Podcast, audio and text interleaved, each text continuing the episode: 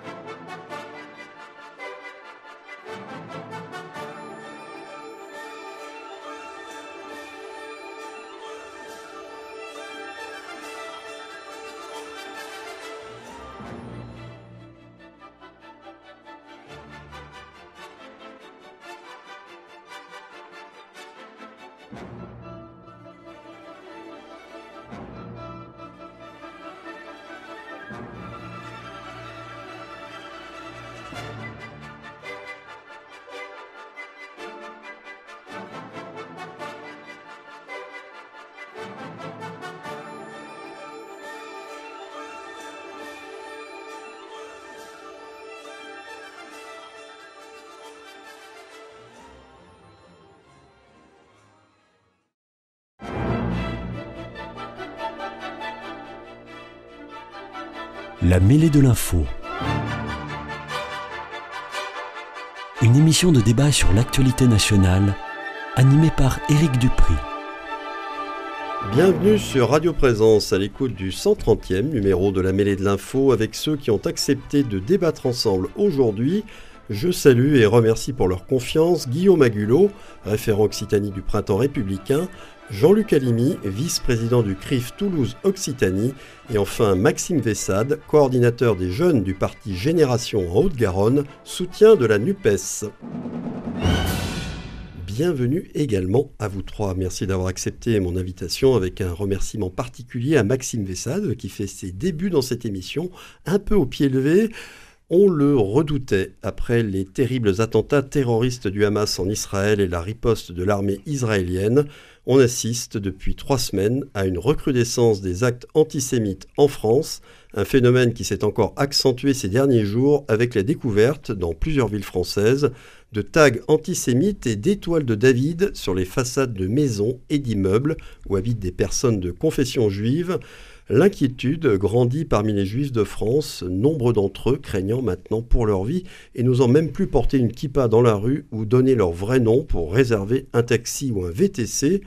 Est-ce que vous vous attendiez à une telle montée de l'antisémitisme dans notre pays qui rappelle une période que l'on croyait, que l'on pensait définitivement loin de nous, et craignez-vous que la situation puisse encore empirer avec la survenue d'attentats ciblés contre les juifs sur notre territoire Et je donne tout de suite la parole à Jean-Luc Alimi. Alors, sur cette euh, question, euh, je dirais que ma réponse sera double. Euh, surpris, consterné, consterné, scandalisé, indigné, certainement.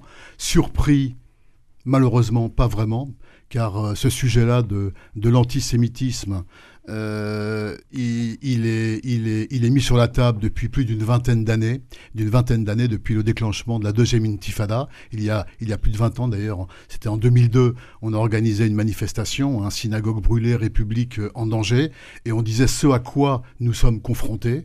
Euh, et là, nous nous sommes heurtés à un mur, à un mur, et notamment de la gauche. Et, là, il y avait clairement euh, une évidence.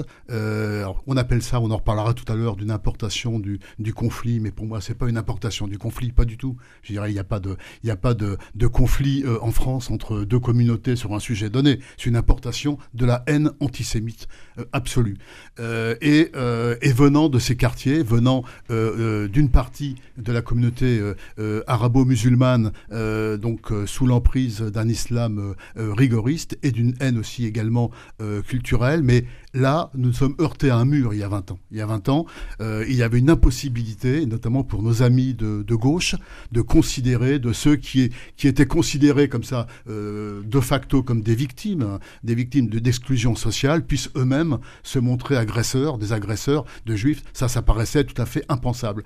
Et je dirais que les choses n'ont pas beaucoup évolué, euh, alors que les, les faits se multiplient. Donc, je dirais, nous étions inaudibles sur ce point-là. Après sont venus, bien sûr, l'évolution, les attentats. on voit aujourd'hui un crime contre l'humanité a été, commis.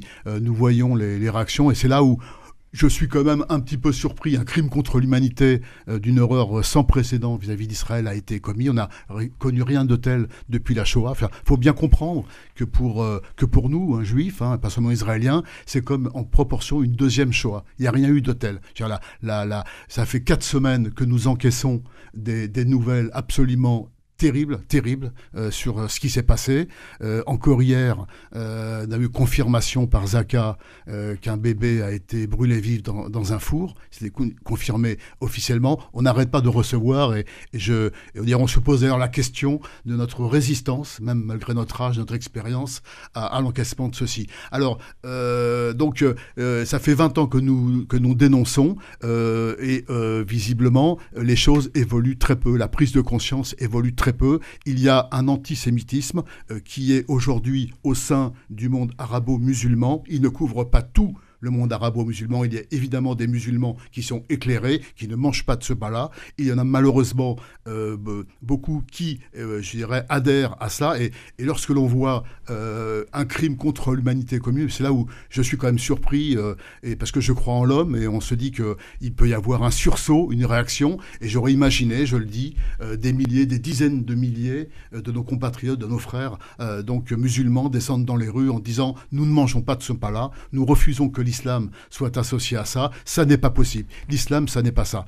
Que voyons-nous que voyons-nous? Eh bien, une majorité qui se tait et puis une minorité très active euh, qui, sous couvert, on en parlera tout à l'heure, parce que je vais pas monopoliser la parole, de, du soutien d'une cause palestinienne qui tel que c'est euh, exprimé est une imposture pour moi. C'est bien de la haine antisémite. Ces gens-là ne soutiennent pas la cause palestinienne, ce qui serait respectable. Ils soutiennent le Hamas. Et voir ça aujourd'hui, après ce crime contre l'humanité, c'est totalement consternant. On a du mal à croire en l'homme, mais on croit toujours parce que le judaïsme, c'est vraiment la, une culture de la vie qui s'oppose justement à cette culture mortifère qui, euh, euh, honore et glorifie la violence et la mort. On croit toujours, mais je dois dire qu'aujourd'hui, on est en grande difficulté dans cet espoir. Et sur la deuxième partie de ma question, sur la crainte surviennent des attentats vraiment ciblés contre les juifs en France. Euh, ah bah oui, mais là, les, faits sont, évidents. À partir du moment où ces gens-là font ce qu'ils disent, hein. euh, il suffit de voir les menaces euh, qui, prolifèrent aujourd'hui.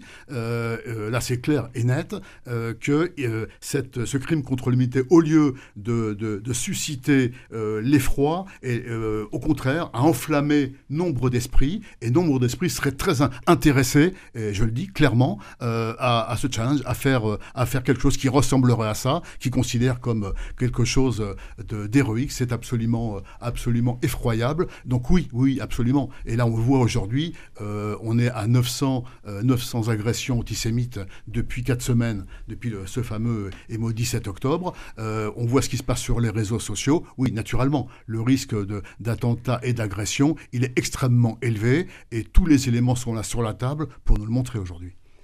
Alors, je vais donner la parole à Maxime Vessade. Vous, est-ce que vous attendiez, euh, après donc les, attentats du Hamas euh, sur le territoire israélien du 7 octobre, à ce qu'en France, il y ait une telle flambée de l'antisémitisme et, d'actes antisémites sur notre territoire? Alors, bon, pour ma part, euh, je pense qu'il faut être, il faut être assez clair et voir la, la chose dans une, dans une dans un aspect beaucoup plus global. L'antisémitisme, on n'a pas attendu euh, les 20 dernières années pour le connaître en France. Euh, ça, ça, fait en France et d'ailleurs dans le monde en règle générale. Euh, L'Europe a été pendant longtemps ce terreau d'antisémitisme durant des millénaires, enfin en tout cas depuis, oui, quelques, depuis des centaines d'années. Donc, donc voilà, maintenant, effectivement, depuis trois semaines et depuis les attentats du Hamas, on voit apparaître de plus en plus d'actes euh, antisémites. Évidemment, actes antisémites que euh, Génération S et les jeunes Génération S condamnent, évidemment, ça va de soi, mais c'est important de le dire parce que parfois on entend certaines personnes nous dire le contraire, donc c'est toujours très important de le dire. Il faut aussi qu'on entende la peur de nos compatriotes juifs qui ont peur de, de ces actes antisémites. Et il faut, au-delà de ces condamnations, au-delà des explications, que nous, en tant que militants politiques, euh, et en tant que représentants politiques, on apporte des solutions à ces, euh, à ces actes antisémites pour que justement euh, ces actes antisémites ne se reproduisent plus. Ça c'est très important. C'est-à-dire qu'on a beau condamner, on a beau expliquer que effectivement d'une manière manichéenne c'est pas bien, mais en fait derrière ça il faut apporter des solutions politiques face à ces actes antisémites. Tout à l'heure, donc effectivement vous faisiez le lien avec avec Gaza, M. Halimi. effectivement donc depuis trois semaines on voit avoir des, des, des, des augmentations euh, de ces crimes, de ces crimes, pardon, de ces, euh, actes, de ces actes antisémites, pardon. Euh, vous parliez tout à l'heure des banlieues. je pense qu'il faut évidemment, et c'est très important, ne pas mettre tous les gens qui euh, sont musulmans dans le même panier vis-à-vis de ça. C'est très important. Euh, et euh, c'est un peu ce que vous faites, hein, je suis désolé. c'est les premières victimes de cet, islam, de cet islamisme radical. Et c'est très important de ne pas de ne de, de, de, pas les mettre dans le même sac. Et les musulmans aujourd'hui, notamment dans les pays du Proche et du Moyen-Orient, sont les premières victimes de ces attentats terroristes. D'accord? Ça, c'est quand même des choses, ça, ça, paraît être des, ça paraît être des banalités, mais en tout cas, il faut toujours euh, les répéter. Euh, effectivement, maintenant, euh, pour que ces actes antisémites soient moins importants sur le territoire français, c'est aussi important de dire que la résolution du conflit israélo-palestinien est importante. Résoudre ce conflit-là, c'est quelque chose qui fera évidemment baisser les tensions.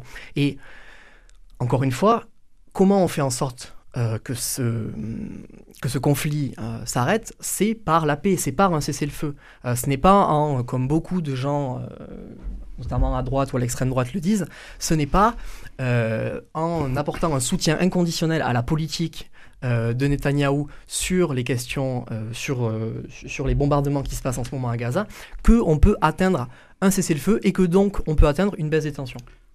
Alors, euh, allez-y, Jean-Luc Alimi, vous voulez peut-être réagir quand même, je veux dire, vous êtes, vous êtes euh, totalement hors sujet, vous, vous, vous, tenez un discours qui est formaté, que je connais, ça fait 20 ans, 30 ans que je l'entends, euh, ce discours. Alors, au niveau d'abord, vous dites qu'il faut apporter des solutions.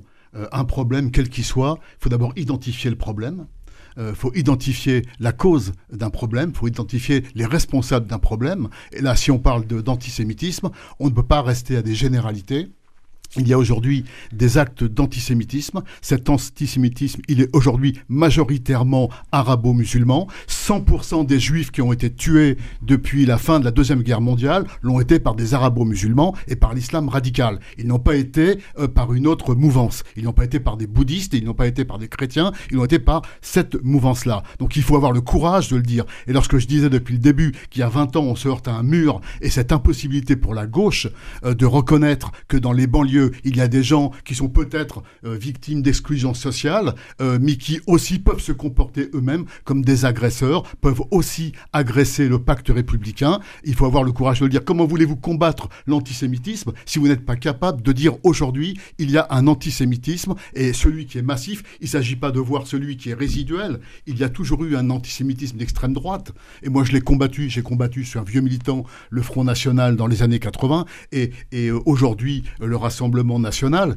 mais aujourd'hui, clairement, l'antisémitisme, il n'est le, le massif, celui qui agresse, celui qui tue, il n'est pas là. Alors si vous ne l'identifiez pas, comment voulez-vous le combattre? Alors vos solutions. Et deuxième chose, euh, excusez-moi, mais à un moment donné, euh, au vu de ce qui s'est passé, il faut appeler les choses. Euh, un crime contre l'humanité a été commis. et il a été commis par qui? Par le Hamas. Vous parlez du, du, du problème palestinien, vous parlez de, de la paix, mais vous plaisantez.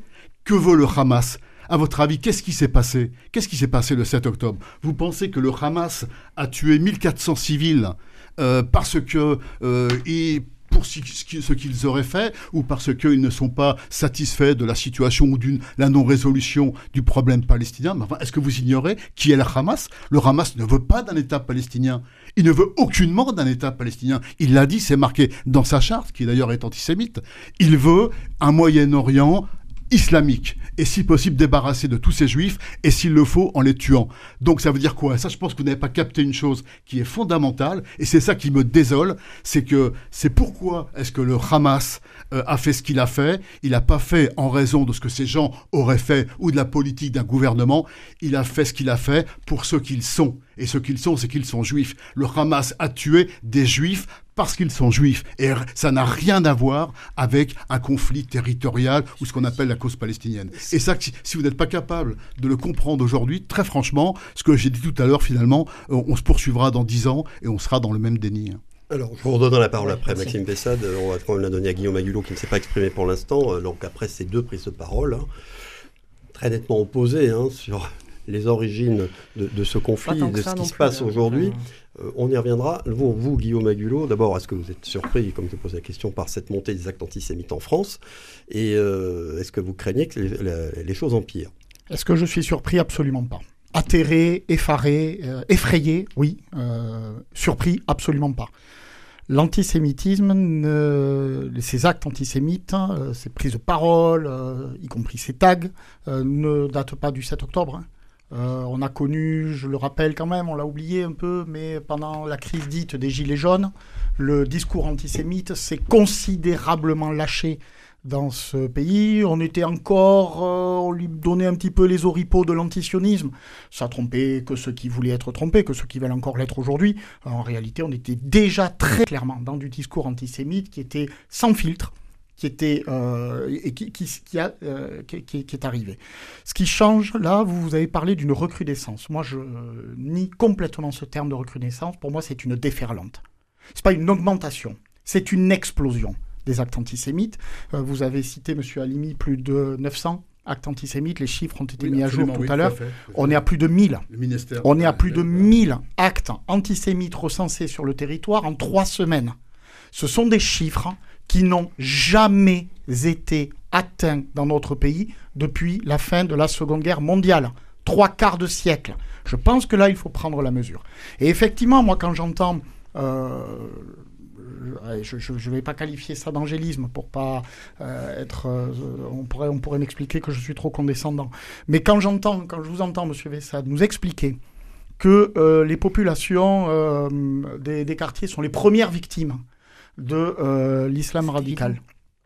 Les premières victimes de l'islam radical, elles s'appellent Dominique Bernard, elles s'appellent Samuel Paty, elles s'appellent les clients et les employés de l'hypercacher, elles s'appellent les spectateurs du Bataclan, elles s'appellent la rédaction de Charlie Hebdo, ici à Toulouse, elles s'appellent les élèves, les enfants de l'école aux Aratora. Ça, c'est des victimes.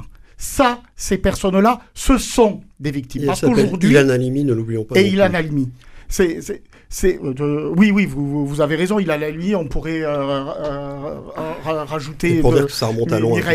on pourrait rajouter tant et tant de noms. Voilà des victimes. Ce sont des victimes, c'est-à-dire des individus à qui on a ôté la vie, ôté la vie en raison, en faisant référence à une idéologie qui est celle de l'islam radical. Ça vous plaît, ça ne vous plaît pas, ce sont des faits. C'est pas une opinion, c'est pas une idéologie. Je ne suis pas en train d'exprimer euh, euh, un avis. Je suis en train de vous rappeler des faits, parce que manifestement, il faut vous les rappeler. Ces faits-là, ils ont commencé et ils ont commencé chez nous, ici à Toulouse, dans cette partie récente, on va dire, il y a, même s'il n'y a jamais eu réellement d'interruption. De, je me rappelle des actes euh, déjà à l'époque au nom de l'islam radical de Khaled Kelkal. Euh, nous étions au milieu des années 1990. C'était des attentats qui ont tué des gens dans le RER. E Les victimes de l'islam radical dans ce pays ne sont pas les, euh, ne sont, en tout cas les premières victimes, si ce sont vos mots, les premières victimes sont les personnes des quartiers. Ce sont vos les mots. musulmans. Non, non, non, non, non. Les, musulmans, je ne parle pas des gens dans les quartiers. Les vos mots, vous réécouterez le replay, il sera disponible. Mm. Vous avez dit, et vous n'êtes pas le premier à le dire, parce que c'est une logorée qu'on entend systématiquement, et à force de la répéter, vous arrivez à vous en convaincre vous-même. Les premières victimes de l'islam radical, je vous les ai citées tout à l'heure, ce sont des individus qui ont été tués dans ce pays, puisque c'est de ça quand même dont on parle de cette explosion-là, euh, de, de, ces actes d'antisémitisme. Près de 300 morts, il faut le rappeler. Euh, les, les, premières victimes sont des personnes qui ont été tuées au nom de cet islam radical. Moi, j'entends, hein, oh là là, l'islamophobie tue. Qui Quand Où? Qui Quand Où? Ça fait des années qu'on pose ces trois questions. Elles sont simples, elles sont basiques. Ça fait des années qu'on n'a pas de réponse parce qu'il n'y a pas de réponse. L'islamophobie est un fantasme, est une réalité. Ah, ça n'existe pas. Ça, on peut, on pourra en discuter pendant très très longtemps. En tout cas, moi, ce que je suis sûr, c'est que des personnes qui ont été tuées au nom d'une idéologie qui serait anti-islam en France, il n'y en a pas. Il n'y en a pas. Des personnes qui ont été tuées dans ce pays au nom d'un islam radical, il y en a. Ce sont des faits. Ils vous plaisent, ils vous plaisent pas. La réalité, elle reste. Elle est là, elle reste. Est-ce que je redoute, notre deuxième question, une recrudescence des, euh, Bah, des, des attentats, attentats cette fois-ci. vraiment Mais on y est déjà. On y est déjà. Alors je, je- je crois en plus, Monsieur Vessade, qu'en plus de représenter ici les jeunes générations, je crois que vous êtes euh, également enseignant euh, sur des, des- des matières qui sont très importantes, l'histoire, la géographie et l'éducation morale et, et civique. Et vous savez, vous connaissez aussi cet enchaînement. Vous savez très bien qu'en Allemagne nazie, ça a commencé, avant même que les nazis d'ailleurs prennent le pouvoir, ça a commencé par mettre, positionner des euh, croix gammées, des, pardon, des étoiles Des de David sur des commerces, sur des habitations. Vous le savez, ce sont des faits. Ça, c'est un point de départ. On sait très bien quel a été ensuite l'enchaînement.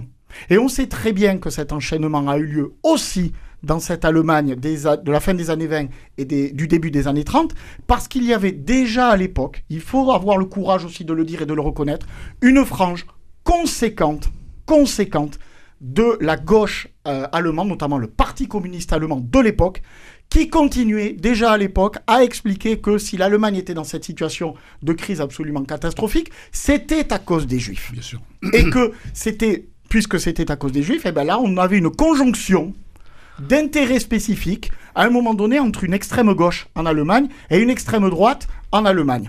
Bon, ben ça, c'était il y a 80 ans. Je sais très bien qu'on ne se baigne jamais deux fois dans la même rivière. Mais c'est toujours la même eau qui coule entre les mêmes rives. Ça, il n'y a aucun problème là-dessus. Et peut-être qu'aujourd'hui, il faudrait aussi se poser des questions sur des éléments de conjonction qui existent entre une extrême droite euh, en France aujourd'hui et peut-être des éléments qui sont situés à l'extrême de la gauche ou à la gauche de l'extrême, comme, on voudra, et qui se retrouvent là aussi, soit pour porter, soit pour ne pas combattre, soit pour diffuser. Quand vous avez un autre parti, c'est pas Génération, on est bien d'accord. Quand vous avez un parti de la NUPES, euh, Europe Écologie Les Verts, qui fait venir le rappeur Medine à son université d'été, et que je les entends aujourd'hui, tous les leaders des Verts, venir nous verser des larmes de crocodile en nous expliquant que, oh là là, l'antisémitisme c'est mal, ils ont ouvert leur université d'été et leur micro à quelqu'un qui se revendique, qui se revendique de cette idéologie antisémite par des publications.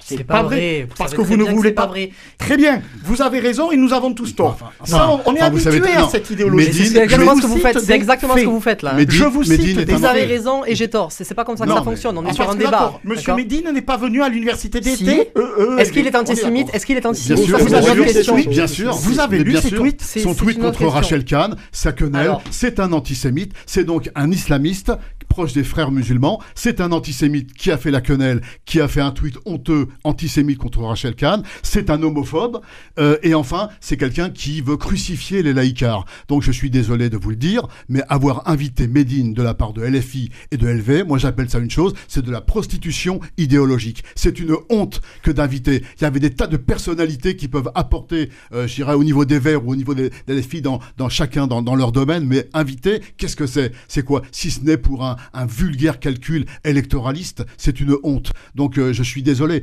Enf- ensuite, euh, euh, je vous laisse la parole, parce qu'on va pas nous mais l'islamophobie, je suis, là je suis désolé, ce terme est une imposture. Ça veut dire qu'il y a bien, évidemment, un racisme qui existe et il, il ne concerne pas que les juifs, il concerne les noirs, il concerne les, les, les maghrébins, il concerne les arabes à l'embauche. Mais, mais l'islamophobie, on sait très bien aujourd'hui que c'est un terme qui a été inventé uniquement et promu notamment par le CCIF pour taire tout débat sur l'islam radical. Et donc c'est pas d'amalgame. Tous les musulmans ne sont pas des racistes. Ils ne sont pas tous euh, des, des islamistes, des assassins. Donc on tue le débat. Et ça c'est le c'est l'islamophobie qui d'ailleurs et on viendra dans la partie de l'émission évidemment via l'écriture inclusive ça, ça rejoint le, le wokisme. C'est l'un des thèmes euh, donc de prédilection du wokisme. Euh, donc l'islamophobie non non non désolé euh, pas pour moi. Alors, Maxime Alors, je sais quand même- un peu effaré. Excusez-moi, je voudrais juste savoir si vous réfutez complètement que ce qui se passe en France aujourd'hui et depuis des années des actes antisémites et pour origine essentiellement l'antisémitisme arabo-musulman, comme l'ont dit Alors, les deux précédents intervenants. Euh, bon, déjà, avant de répondre à votre question, j'aimerais quand même revenir sur euh, les choses. On est vraiment sur des procès d'intention. hein. Depuis le début, là, on me fait dire des choses que j'ai pas dit. Euh, on me parle d'islamophobie. Euh, c'est monsieur qui en parle avant moi. Je Non, non, si, si, vous avez prononcé le mot. Vous écouterez le replay, vous avez prononcé le mot. Ah oui. C'est pas mes oreilles, ce sont des faits. Mais alors, comme vous avez alors- prononcé alors, le mot. Tout le monde pourra le réécouter, le replay. En tout cas, euh, euh, quoi qu'il arrive, euh, nous luttons contre l'antisémitisme, nous luttons contre l'islamophobie, nous luttons contre toute discrimination. C'est évident, d'accord? Ça, ça paraît logique, d'accord?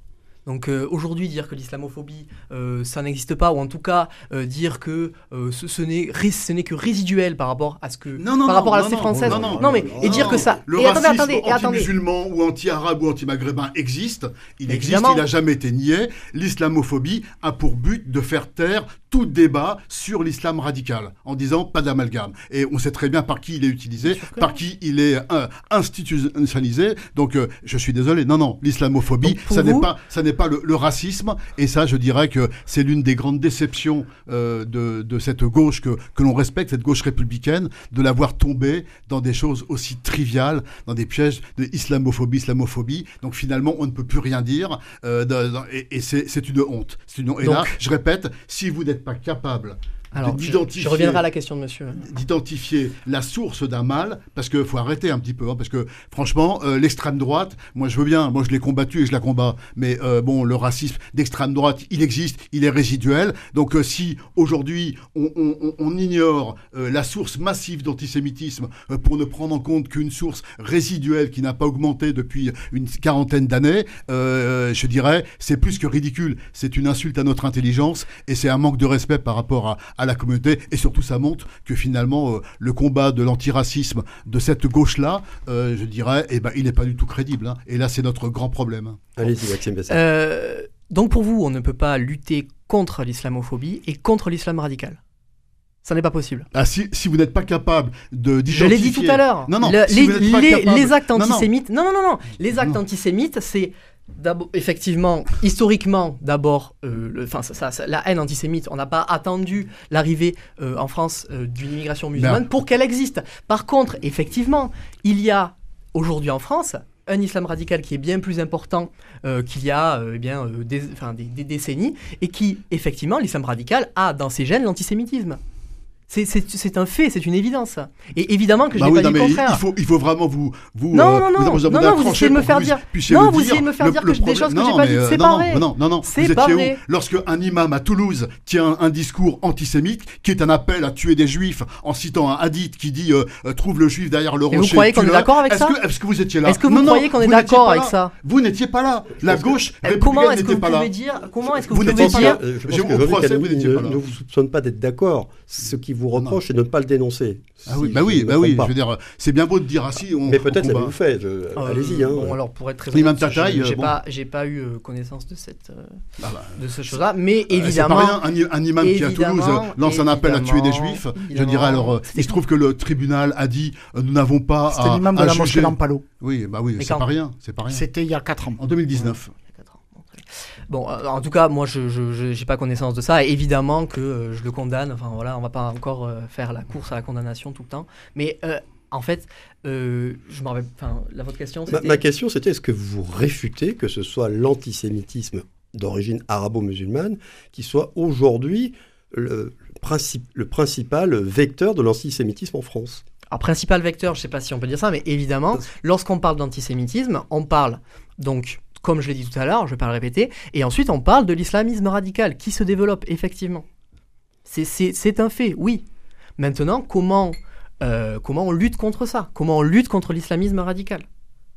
Alors, c'est Ah, très intéressant. C'est une question que vous nous posez C'est une question que je pose, et en même temps, Bah, c'est- on- et en je, vais même la temps, poser, je vais vous Oui. la poser à tous. hein. Mais je, je voudrais quand même lire, euh, parce que c'est très, très, intéressant, le, ce qu'a dit Thomas Porte, ce député de la France Insoumise, euh, qui fait beaucoup parler de lui depuis quelques temps, qui fait des déclarations euh, qui en général font le buzz, comme on dit. Alors lui, il a déclaré à propos de la recrudescence, la flambée des tags antisémites en France, qu'il condamnait, bravo, un acte insupportable, dont acte, en assurant que partout dans le pays, l'extrême droite déverse sa haine encouragée par la banalisa- banalisation de ses idées. Donc vous aussi, vous voyez euh, essentiellement la main de l'extrême droite dans la montée actuelle de l'antisémitisme en France. Et euh, Thomas Porte, il a l'air de penser en plus que les idées antisémites de l'extrême droite seraient banalisées. Vous avez aussi cette impression? C'est juste pour que ce soit clair pour tout le monde.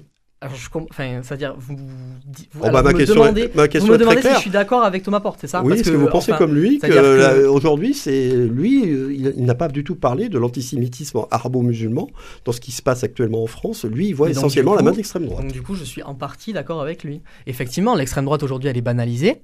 Effectivement, ça aussi, je pense qu'on peut être tous d'accord sur cette chose-là. Banalisation de ces idées. De ces idées d'extrême droite. Évidemment que les idées d'extrême droite aujourd'hui, elles sont banalisées. Quand l'extrême droite, elle fait plus de 30% aux élections. Évidemment que, que, que l'extrême droite, elle est banalisée. Évidemment que la haine d'extrême droite aujourd'hui en France, elle est banalisée. alors, comment, alors comment Ça veut dire quoi alors banaliser Si elle a 30%, il faut se poser les questions. Pourquoi est-ce qu'elle a 30% Effectivement, oui. Moi, je, enfin, je, je, répète Parce qu'aujourd'hui, la haine est banalisée. C'est pour ça qu'elle a 30%. Il y a un autre point que vous parlez de, de Porto, donc euh, je suis désolé, hein, euh, on a parlé de l'islam radical, et le deuxième, le deuxième source d'antisémitisme, je suis désolé, c'est l'extrême gauche, c'est l'islamo-gauchisme. Je rappelle que non, la mais gauche... là, vous dites n'importe quoi. Alors, attendez, alors, écoutez-moi. Euh, la gauche, on parle, on a parlé, et on parle de, de l'antisémitisme d'extrême droite son histoire, ben, désolé de vous apprendre, monsieur le professeur d'histoire-géographie, qu'il y a une histoire de l'antisémitisme de gauche qui date de deux siècles, qui a commencé avec les débuts de l'industrialisation, qui a commencé avec des gens comme Touvenel, qui a commencé avec la, création des syndicats ouvriers, avec des gens comme Touvenel,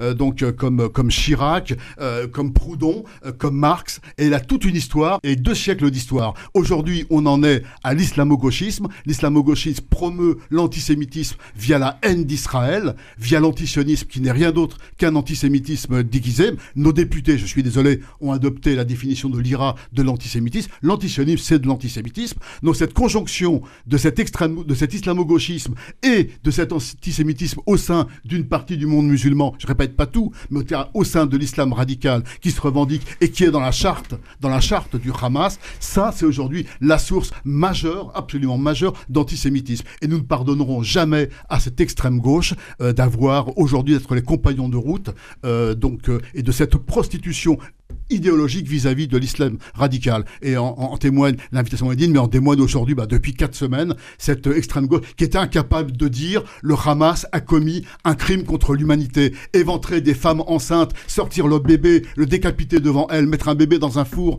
euh, décapiter 50 bébés, euh, euh, démembrer des femmes devant leurs enfants, brûler des familles, c'est un crime contre l'humanité. Ils sont incapables de dire ça. Alors on vous pose, alors ce sera peut-être l'autre sujet, qu'est-ce que vous faites moi, je connais bien Pierre Cohen. Moi, je l'ai reçu, je l'ai interviewé. C'est quelqu'un. Mais qu'est-ce que vous faites avec ces gens-là? Alors, on parle de cordon sanitaire autour de l'extrême droite, de front républicain. Quand est-ce que vous mettrez en place ce cordon sanitaire contre l'extrême gauche? Elle est toxique, elle est anti-républicaine, elle est pro-islamiste. Qu'est-ce que vous faites avec eux? Qu'est-ce que vous faites avec eux? Moi, je veux bien croire en votre sincérité, moi, de votre courant, mais qu'est-ce que vous faites avec eux? Vous êtes dans une impasse. Et, ça, on ne peut pas en sortir tant que vous n'avez pas eux, c'est qui eux? C'est l'extrême gauche. C'est quoi l'extrême gauche L'extrême gauche, gauche, pour moi, c'est pas la France insoumise, c'est le, le NPA, voilà, le, et question là. le NPA n'est pas dans la Nupes. Hein. Non, non, non, mais je parle de NPA. La France insoumise, c'est la Nupes. NPA, c'est l'extrême gauche. LFI, c'est l'extrême gauche. Et pour moi, les deux courants majeurs de l'extrême gauche qui font la promotion de l'antisémitisme, à la fois par la haine d'Israël, l'antisionisme, et par leur, je dirais, leur compagnonnage idéologique total avec l'islam radical, c'est NPA et LFI. Donc je pose la question, si vous êtes vous, héritier d'un socialisme républicain, que moi, je dirais, euh, j'ai pas toujours voté socialiste, mais j'ai toujours respecté les socialistes républicains depuis longtemps. Toujours, toujours. Et notamment euh, Pierre Cohen, même si je n'étais pas euh, d'accord avec certaines de ses prises de position quand il était maire. Mais je respecte. Et, et on attend, nous, de voir un vrai socialiste républicain qui nous dit on ne mange pas de ce pain-là. Or, aujourd'hui, vous mangez de ce pain-là. Et c'est ça qui me désole. Et, aujourd'hui, on n'en sort pas. Alors, je précise que Jean-Luc Calimi parle de Pierre Cohen parce qu'aujourd'hui, l'ancien maire de Toulouse est au parti Génération, pour ceux qui ne sauraient pas. Euh, donc, pour vous, la France insoumise est antisémite et structurellement antisémite La France insoumise aujourd'hui a fait un choix assumé. Mais quel choix assumé Parler de crimes de guerre ou de terrorisme, c'est de l'antisémitisme. De prostitution idéologique devant l'islam radical. Elle refuse de reconnaître ce qu'est un, un- un- un crime contre l'humanité. Elle défend Elle a parlé de crimes de guerre. Elle a parlé en- de crimes Non, non, de non, guerre. non, Crimes non, de non, guerre, c'est des mots forts non, quand non, même. Non, pas du tout. Bien C'est sûr un que crime- si, crime de non, guerre, non, c'est des non, mots forts. Elle a dit crime de guerre en disant qu'il y a un, un, un- un Hamas politique, une branche politique et une branche La militaire. qui a commis-. Donc ça, on sait très bien que c'est faux. Les décisions sont unifiées. On est au sein de l'islam euh, tel que le conçoit le Hamas. Euh, J'irais parler de séparation. C'est du vent, surtout au sein de l'islam, quand on sait que l'islam, c'est un tout. C'est un tout. Il n'y a certainement pas de séparation. C'est une façon d'éviter de répondre. Donc oui, la France insoumise, aujourd'hui, promeut l'antisémitisme par son compagnonnage avec non. l'islam radical et par son antisionisme. non. Donc oui, bah oui, bah Non, oui. mais alors vous êtes avec sur, une sur et, l'anti- et- et- et je dirais et elle est euh, dans dans l'opposition frontale euh, au pacte républicain. À partir du moment où elle soutient tous ceux qui n'ont qu'un seul projet clair et net, c'est installer l'islam en France et briser le pacte républicain. Eh bien, euh, LFI est Comment est-ce que vous pouvez dire trahi, ça Bah oui, LFI Arrêtez, a trahi le pacte républicain. Bah si vous ne l'avez pas remarqué, je Mais suis non, bien désolé, sûr que non. bien triste. Bien sûr Ah que non, qu'on l'a pas bien remarqué. On l'a pas remarqué parce que c'est faux. Ah bon, ah, c'est ah, tout simplement ah, faux. Euh, Ah, Aujourd'hui, déjà, effectivement, Ah euh, on le voit bien qu'il y a un débat euh, dans la France insoumise. Dans la France insoumise, euh, pas sur la question de l'antisémitisme, la question de qu'est-ce que le est-ce que le Hamas a eu des, a fait des actes terroristes ou est-ce que le Hamas a fait des crimes de guerre. Quoi qu'il arrive, et dans les deux cas, et c'est un débat qu'on peut avoir, d'accord? Pour une que- députée LFI, alors attendez, est-ce que je peux finir quand même? Est-ce que je peux ben, finir? si- Je suis pas d'accord avec Madame Obono, évidemment que je suis pas d'accord avec Madame Obono, et je suis pas d'accord. Et évidemment, il y a beaucoup de gens dans la France insoumise qui ont dit qu'elle avait dit une est- on bêtise. n'est pas là pour savoir. La, la- la question n'est pas de savoir si vous êtes d'accord ou pas, à la limite, avec Madame Obono. La question que vous. C'est ce que vous venez de me dire là, donc. euh, Non, non, non. La question qu'on vous pose depuis tout à l'heure, c'est le fait que vous récusiez le fait que LFI euh, promeuve, par ses propos, par ses prises de position, un discours antisémite. Mais quelle prise de position? Dire que le Hamas fait des crimes de guerre, c'est c'est c'est Je antisémite. ne vous dis pas que elle- la députée Obono a dit que le Mais Hamas fait des le crimes de Madame guerre. Obono ne représente pas la Ah France d'accord, elle est insoumise. députée. Elle est députée. elle est députée euh, LFI, Vous elle avez bien représente compris. pas Vous avez bien compris que sur ce sujet, Et c'est vous avez bien compris que sur ce sujet, il n'y avait pas qu'un son de cloche, un son de cloche à la France eh, insoumise. Paraissez très peu informé. Et à quel moment, madame- de LFI, hein. Ah ben non, je suis, Là, je suis très bien informé. Et justement, euh, c'est parce que je suis très bien informé que je Ercilia- j'essentialise pas comme ce que vous faites. Qui, Ercilia Soudet, qui est vi- quand même euh, à l'Assemblée nationale. Et François Ruffin et Clémentine Autain, qui pourquoi qui vous est en parlez pas la Parlez-en. commission, attendez, de la commission antisémitisme, qui est en permanence avec les mouvements BDS, en permanence avec euh, les mouvements donc euh, antisémites. Je suis désolé, je suis désolé, mais vous êtes, vous semblez Et François Ruffin. Et François Ruffin Et Clémentine Autain Vous en parlez rien, Ils ne disent rien. Comment ça, ils ne Est-ce disent rien Ils ont, ils est-ce ont, ils ont parlé un terroristes. Manon Aubry, Manon Aubry. Est-ce Évidemment qu'ils l'ont dit. est-ce Ils ont dit crime de guerre. Ils ont dit, ils ont dit terrorisme. Évidemment qu'ils l'ont dit. Attendez, attendez. Évidemment qu'ils Est-ce l'ont qu'il dit. devrait être encore à LFI après ça d'ailleurs On peut se poser la question. Voilà. Ah oui, sur un sujet ça, comme celui-ci. Moi, ce que je note, c'est pas. Sont pas que- d'accord sur un sujet on peut comme se poser celui-ci, la, on peut se poser la question effectivement pour euh, François Ruffin et Clémentine Autain, euh, pourquoi ils restent euh, à, à LFI, s'ils sont effectivement à ce point en désaccord. Il y a un- Parce il y a que- un désaccord à la Est-ce que je peux finir une phrase Est-ce que c'est possible Oui, c'est ce possible. débat Vous me coupez depuis Parfait. tout à l'heure, donc bon. Attendez, ne faites pas le. laissez parler. D'accord, là aussi ré- réécoutez le replay, euh, vous, vous verrez. Là aussi réécoutez le replay, vous verrez bien. Euh, moi, ce que je note, c'est que euh, Madame Obono, qui est une députée LFI, inscrite au groupe LFI, dit à la radio le Hamas est un mouvement de résistance, qu'elle n'est pas désavouée par la direction de LFI. Elle n'est pas désavouée par la direction de LFI. Ou alors ressortez-moi l'information, parce que moi, je ne l'ai pas vu passer. Ça veut dire, je, veux- je sais bien que qui ne dit mot consent, hein, comme on dit, ça veut dire que la direction de LFI, je- allez, je vais leur accorder le bénéfice du doute, euh, ne partage peut-être pas la vision de Daniel Obono, mais estime que c'est pas nécessaire de la contredire.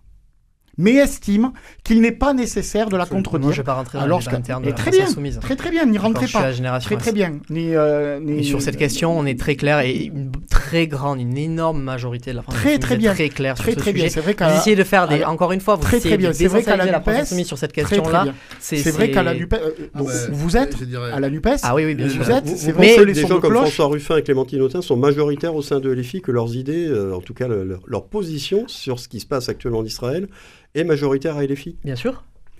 Évidemment. Non, non, non, non, euh, Mais évidemment. Et pour, non, et mais- pour connaître et pour connaître des militants de la France insoumise et pour pas- mais- et pour en fréquenter évidemment. Non, non, il n'y a pas Que les idées de François il pas Ruffin de- il, y a, il y a aussi, donc, euh, je dirais, dans, dans l'islamisme, il y a aussi les attaques contre la laïcité. Maintenant, écoutez, et, et très franchement, euh, on va pas perdre notre temps hein, euh, ici dans des, dans, dans des faux débats, ni même ce qui se passe avec un tel. D'accord Si, je, je dirais, moi, je suppose que vous êtes quelqu'un euh, qui, qui a envie de bâtir ou de rebâtir, et, et moi, je le souhaite le premier, un vrai républicain. Écoutez, les choses sont claires. LFI a fait un pari cynique. Euh, donc, euh, comment dirais Jean-Luc Mélenchon a, manqué le deuxième tour en 2017 de 600 000 voix. Ces 600 000 voix, il veut les trouver non pas dans son électorat populaire qu'il a abandonné, mais dans cet électorat, euh, notamment des quartiers. Et il, il ira toujours dans le sens de, cette demande-là, de ces quartiers par rapport à Israël, par rapport à la laïcité. Et c'est ce qu'il fait systématiquement. Donc, il a fait un choix cynique, c'est un choix anti-républicain. Ne me dites pas, monsieur, et je crois, moi, je peux, vraiment, je n'aime pas faire de présentation, je veux bien croire en votre sincérité. Ne me dites pas que quelque part en vous, vous n'avez pas, euh, je dirais, euh, compris euh, cette position-là de Jean-Luc Mélenchon, que je pense tout le monde à peu près a compris, à savoir qu'il a fait un choix, c'est un choix cynique, c'est un choix scandaleux. On peut dire tout ce qu'on veut, en tout cas. C'est un choix qu'il assume aujourd'hui, et C'est on une le voit dans stratégie toutes ses politique. projets. C'est une stratégie. Ne, ne me dites pas que cette idée ne vous a pas effleuré. Je- Vous ne la voyez pas du tout, vous, cette stratégie, euh, Maxime Vessa. Pour alors- vous, elle n'existe pas. Euh, vous Vous êtes en train pas y de croire. Alors, vous faites un, un parallèle entre le fait que les gens dans les quartiers populaires votent massivement Jean-Luc Mélenchon et le fait qu'il y a dans ces quartiers populaires une plus importante, euh, une- enfin, une- comment dire, une, une- part de la population qui est musulmane. Euh, les gens, quand ils votent, ils regardent d'abord la feuille d'imposition. hein. Les, les gens, ils votent d'abord dans les quartiers populaires pour Jean-Luc Mélenchon parce que c'est celui qui a des propositions les plus claires et les plus intéressantes sur les questions euh, de pauvreté, sur les questions économiques, sur les questions sociales. Ça, c'est très important. Enfin, Vous savez pouvez très pas, bien vous pouvez que- pas dire le contraire. La Bah, première chose pour je laquelle suis les gens désolé. votent, c'est la, c'est le Apparemment, il- portefeuille. Vous voulez un chiffre C'est le On va pas leur Vous porte-monnaie, un monsieur. chiffre C'était un chiffre D'accord officiel du ministère de l'Intérieur. 70% des musulmans qui ont voté, parce que souvent, on Oui, il y en a dit qui ne votent pas, 70% des musulmans, c'est faux. 70% des De musulmans ceux qui, ont voté, ont voté pour Jean-Luc Mélenchon. Est-ce que vous pensez que c'est en regardant leur fiche de paye euh, ou leur imposition Non, euh, Ah non, soyons 70% des musulmans avec un Qui ont voté, du ministère de l'Intérieur. Oui, qui ont voté, Mais ont monsieur, voté, les- les- ont ça, voté, c'est les- ont- les ont- sont- ont enfin- voté euh, pour Jean-Luc Mélenchon. Je dirais, euh, donc, euh, ne me dites pas que c'est en regardant leur fiche d'imposition. Donc, euh, Donc les gens, ils votent les pas, ils votent pas pour des questions sociales en premier lieu. Non, non, mais pas. Non, mais si, mais répondez, vous- répondez, vous évitez le sujet. Non. Il y a, des, non, mais il y a des Non. gens, il y a Je- des gens je- qui votent pour C'est la première, c'est la Mais première raison étonnamment, pour laquelle les gens votent. C'est la première Non, non, raison pour laquelle les gens votent. Quand vous avez un chiffre il- pareil, ça n'a rien à voir avec. euh, ce Monsieur chiffre-là, ce chiffre-là, je je l'ai jamais vu passer. Et ouais, euh, ouais. 70% de musulmans en France, on fait pas. des musulmans qui ont voté. Oui, des musulmans qui ont- voté, en France, on fait pas des, on fait- pas des sondages comme non, ça. Il y a quand même des. Les sondages comme ça n'existent pas en ce France, donc je sais pas. parce que là, ça Je sais pas où est-ce que dialogue de vous. étonnamment, sur, cette, sur ce dernier point, je vais être d'accord avec vous. Les gens, effectivement, votent pour un projet de société. Le projet de société qui leur correspond. Et aujourd'hui, le projet de société de LFI et de M. Mélenchon qui promeut le communautarisme euh, à tout craint, effectivement, est un projet qui séduit de plus en plus dans des banlieues. On pourrait discuter pendant des heures pour comprendre effectivement un, un sentiment euh, d'abandon qui est réel, qui est probablement attisé d'ailleurs par ailleurs, et sur lequel des personnes jouent et alors là où, par contre, je pense qu'on va être en désaccord, euh, très, très sincèrement, c'est que je pense qu'il n'y a pas forcément de volonté de résoudre les problèmes de mise à l'écart pour reconstruire un idéal républicain à LFI. Je pense qu'il y a le Alors là, vous choix. du vous faites des procès d'intention là. Je pense qu'il y a le. J'ai le droit de penser. Oui, évidemment. je pense mais- qu'il y a le choix stratégique de LFI d'imposer, d'importer le communautarisme comme nouvelle structuration de la Oui, société la française. créolisation à la Mélenchon. voilà. Justement, la créolisation, c'est justement l'inverse de la, de- du communautarisme. Entre ce qu'il dit et ce La qu'il fait, créolisation, c'est justement l'inverse du communautarisme, dit- monsieur. Entre ce qu'il Non, dit, mais oui entre ce qu'il dit et ce c'est un qu'il joli fait, mot, créolisation. entre ce qu'il dit et ce qu'il fait, moi je note des distinctions. Vous vous n'en notez pas, moi j'en note. Mais ce qu'il fait, Convenons de c'est-à-dire notre ce qu'il fait. désaccord. Il a été au pouvoir, Alors voilà, nous arrivons effectivement à un constat de désaccord. Excusez-moi, je clore le débat parce qu'on on pourrait y passer trois heures. hein. voilà, on va arrêter pour ce premier sujet. Euh, Dieu sait que j'aimerais qu'il soit définitivement clos ce sujet, mais hélas, j'ai quelques craintes sur la question. On va faire l'habituelle petite pause dans cette émission, puis on se retrouve tous les quatre dans une vingtaine de secondes pour notre deuxième débat. Restez bien à l'écoute de Radio Présence. À tout de suite.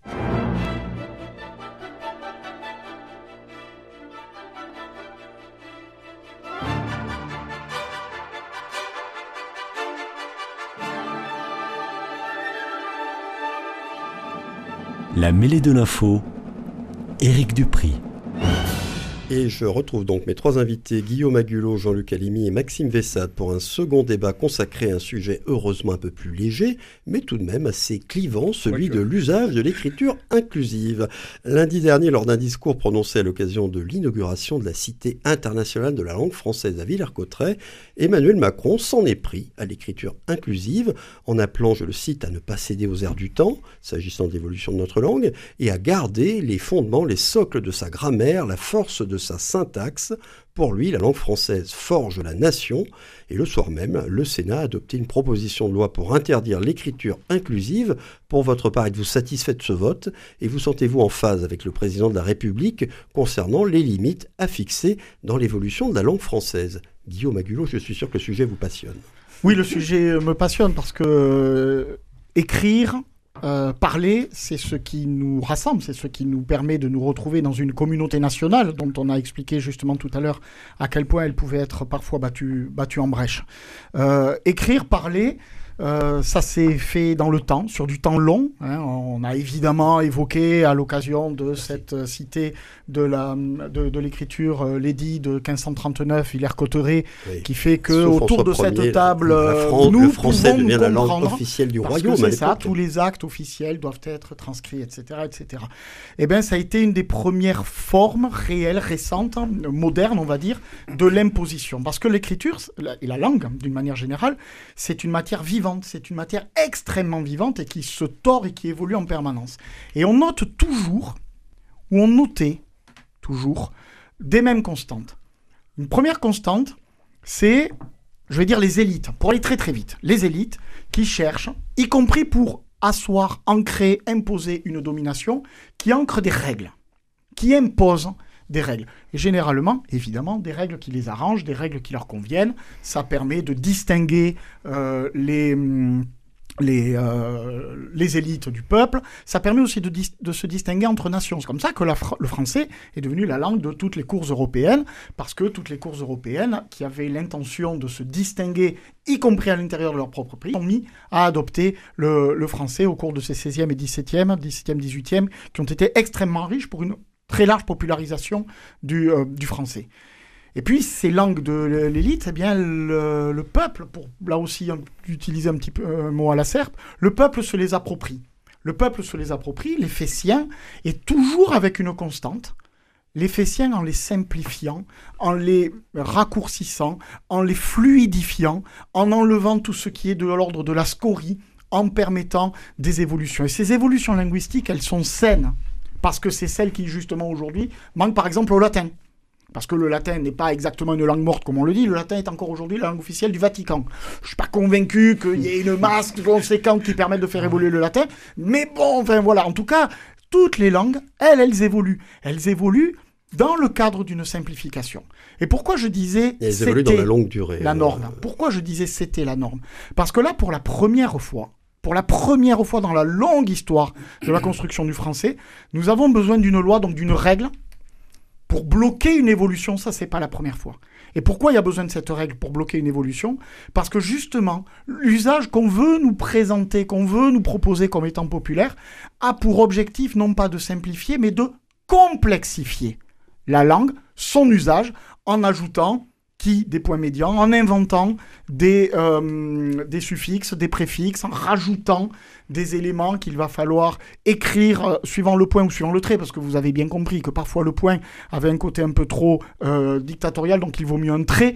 on est aujourd'hui sur des débats, ici, il y a, y, a, y a, ces débats, lisez le café pédagogique. il y a, y, a y, a des débats, je pas du contraire. Et c'est à chaque fois, ces débats. La très bien et c'est à chaque fois la course à, à l'échalote pour celui qui rajoutera euh, il, yel, uel, isse, ye, euh, etc.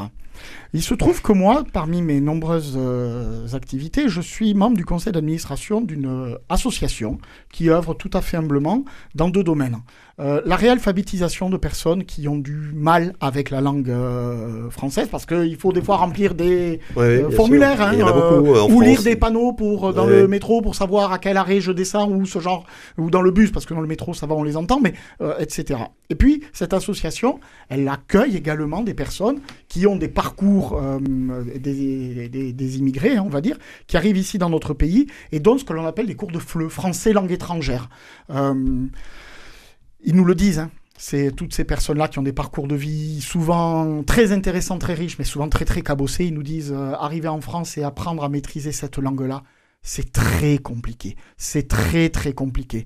Et bien voilà que par idéologie, et là je rejoins l'exposé des motifs, euh, au moins sur cette partie de la loi qui a été posée au, so- au- au Sénat, Au pas, Sénat, tout, oui. pas tout l'exposé des motifs, mais sur cette partie-là, oui, par idéologie, voilà que euh, s'est emparé, euh, qu'une idéologie s'est emparée de ce débat pour imposer sa norme, sa nouvelle norme, qui n'a qu'un seul objectif, c'est complexifier pour se distinguer, puisqu'il y aura les maîtrisants de l'écriture et de la langue inclusive, Yale, euh, ESOLS, euh, etc., et les autres, et qui cherchent à créer en inversion, en fait, une inversion de causalité, de proportionnalité. Et ça, moi, je trouve que c'est effectivement déraisonnable.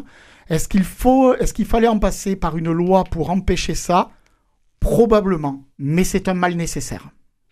Alors pour euh, rappel, cette proposition de loi euh, visant à interdire l'écriture inclusive qui a été votée au Sénat est issue du groupe Les Républicains du Sénat. Son rapporteur a déclaré que l'objectif était d'éviter de politiser la langue.